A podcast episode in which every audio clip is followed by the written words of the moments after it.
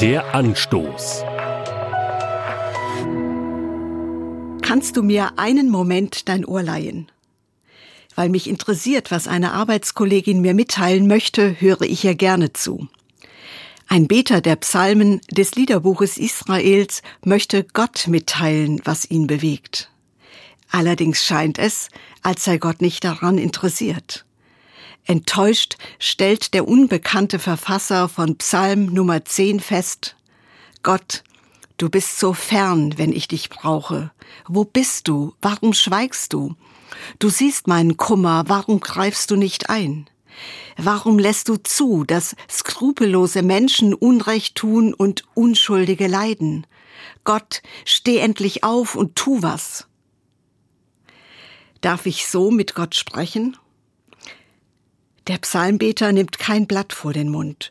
Ungeniert schleudert er Gott seine Enttäuschung entgegen. Wie ein drängelndes Kind liegt er Gott mit seinen bohrenden Fragen in den Ohren. Das bewahrt ihn davor, bitter zu verstummen. Indem der Beter seinem Herzen Luft macht, zieht ein neues Vertrauen auf Gott bei ihm ein. Das zeigt ein weiterer Satz seines Gebets. Herr, du hörst das Verlangen der Hilflosen, du schenkst ihnen Gewissheit und leist ihnen dein Ohr.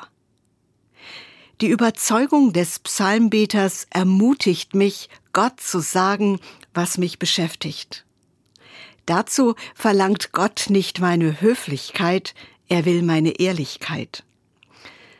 Auch wenn es Zeiten gibt, in denen meine Gebete unbeantwortet bleiben und keine ersehnten Wunder passieren, will ich darauf vertrauen, dass mein Leben bei Gott in guten Händen ist.